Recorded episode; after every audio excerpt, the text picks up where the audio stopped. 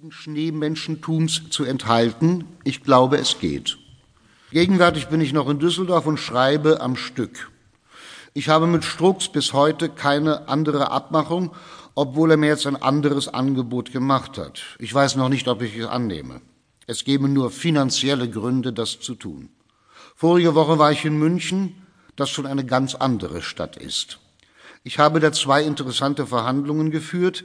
Ich hoffe, dass ich bald nach München übersiedeln kann. Ich war auch bei Pavel, der dich herzlich grüßen lässt, weil ich dem Drei-Masken-Verlag meine Stücke verkauft habe, soweit sie nicht noch bei Henschel liegen. Die Leute bei Drei Masken sind wirklich angenehm. Was die Geschäfte angeht, so bin ich ganz zuversichtlich, die Konkurrenz ist ja nicht stark. Was machen deine Sorgen? Vorerst wird wohl vorwiegend die Macht gespielt. Machst du die Oper aus Herzog Ernst oder schreibst du was anderes? Die Anna mag ich gar nicht fragen, die faule und sich Stimmung leistende. Ich wollt, ich könnt euch bald besuchen. Es gibt in Düsseldorf keine Leute, die man besuchen will. Wenn ich mein Zeug erledigt habe, kann ich sicher mal nach Berlin kommen. Oder habt ihr mal was in dieser Gegend zu tun? Schreibt mal. Herzliche Grüße dir und Anna, dein Heiner. Berlin, 12. Dezember 1959. Lieber Heiner, ich finde, was du schreibst, nicht lustig. Wenn sich wer wo Stimmungen leistet, bist du das. Und dein Verhalten geht in keiner Weise von deinem Gehirn aus. Vielleicht hast du auch keins. Oder kein großes. Nun befindest du dich in einem Land, wo kulturpolitische Differenzen gesundheitsschädlicher sind als in unserem. Was wirst du machen? Deine Zukunft ist objektiv ungewiss und schwer voraussagbar. Vielleicht wirst du dummen Doktor in Mexiko.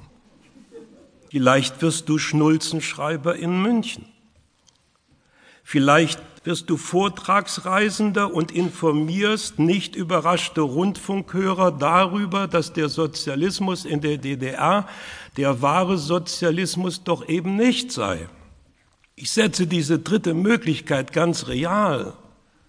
Es gibt da Mechaniken, die bedeutendere Defrodanten als dich so weit gebracht haben. Glücklicherweise hilft man dir hier, das zu vermeiden. Ich wünsche dir sehr, dass es dir gelingt. Ich wünsche dir, dass du die Möglichkeit hast, ohne größere Gangstereien am Leben zu bleiben und was Erträgliches zu produzieren. Ich bin da nicht optimistisch. Grüß die Lore. Ich antworte so spät, weil ich eine Stirnhöhengeschichte habe seit ein paar Wochen.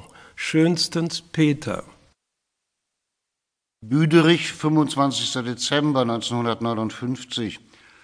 Lieber Peter, wenn dann nichts mitzuteilen ist als ödes Propagandistengewäsch, dann wollen wir das lassen.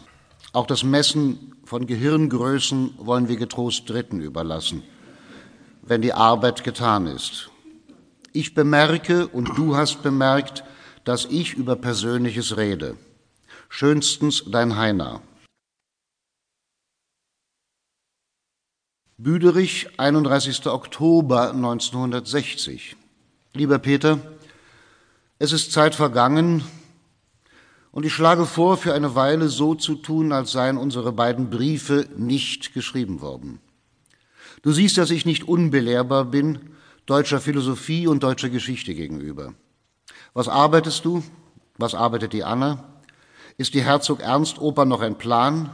Machst du das Konzernstück? Es ist mir eine Zeit schwer gefallen zu arbeiten. Jetzt geht es. Ich habe die Zeit zu überbrücken aus Hund des Generals ein Prozessstück gemacht, mit gewissen Mitteln der Piscatorbühne profitierend. Mit dem Oppenheimer bin ich ziemlich weit und ich bin dabei, für Langenmüller eine dritte Kriegsgeschichte zu machen. Nach außen hin lebe ich ganz gut und ich hoffe von dir ein Gleiches.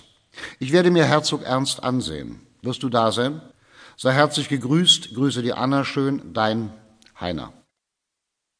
Berlin, 7. November 1960.